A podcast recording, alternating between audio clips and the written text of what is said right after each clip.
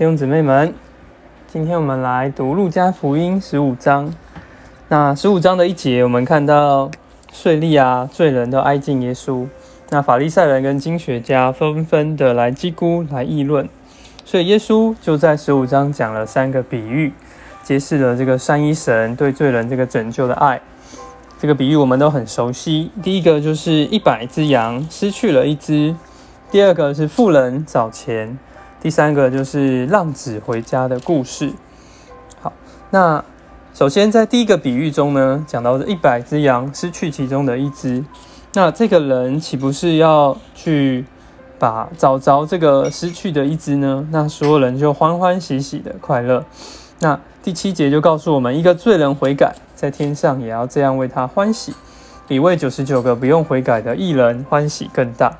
那其实这边就指着这些税吏和罪人，就是耶稣他来要寻找的这些人。那法利赛人和经学家，他们如果以为是义的了，那他们不需要，也不需要为他们欢喜。所以耶稣是更喜欢这个与税吏和罪人同吃饭的。那在这个比喻中呢，这个牧人其实就指的是主耶稣。那我们来看到第二个比喻，富人找钱。那这个富人呢？一个富人如果有十个银币，失落了一个，那岂不是要上灯细细的寻找吗？那找着了，他就要在这里的欢喜。那这样一个富人呢，来找寻，就指的在这个那那林寻找罪人，像是这样一个来，是所以这边指的是那林。那在我们看到第三个比喻，父亲他接纳儿子浪子回家。那这边有一个人，他有两个儿子，小的对父亲说：“请把我那一份家产给我，那我要离家去了。”那他在外面呢，就挥霍放荡。有一天，他甚至只能吃这个猪的豆荚来充饥。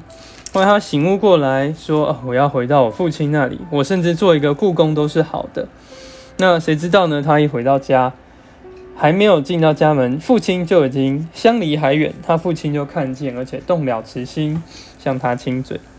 那儿子就说：“我犯罪得罪了天，得罪了你，不配再称为你的儿子。”但父亲却吩咐奴仆把那上好的袍子拿出来，把戒指戴他手上，鞋也穿他脚上，甚至牵了一只肥牛犊来，然后要让他们一同吃喝快乐。因为他这个儿子是死而复得的，但是大儿子反而在这时候生气了。大儿子就说：“哎，我从来像奴仆服侍你，没有违背过你的命令，你没有给我一只山羊羔一同快乐。但你这个小儿子在外面挥霍了一切，他来你倒为他宰肥牛肚。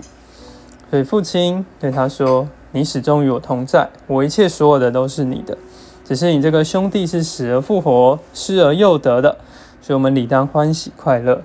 在我们的想法里面，我们总是觉得犯了罪，神要惩罚我们；但神的心却是爱我们，不是要惩罚。儿子他失去父，没有喜乐；那父亲失去儿子，也不会有满足。那我们在这边第三个比喻就看到父的救赎的这一面。那在诗歌补充本这个八百六十八首。有一首寻找光照接纳，那分别就讲到了这三处经三处比喻。第一节讲到耶稣是好牧人，来拯救世人脱沉沦，肩负疲魂，喜乐情深，领迷羊归神。第二节说到那灵就是光照者，他来光照，要寻找这个失落的银币，银币蒙尘，他心不舍，终被他寻得。那三四节讲到我们这位亲爱父，他是我们的接纳者，亲吻这个流浪者，然后让我们能够享肥甘，不再饥渴，失而复活，死而复活，失而又得。那借着这样三一神的救赎、拯救的爱，我们就得以享受这个喜年，这是父对我们的一个安排。阿门。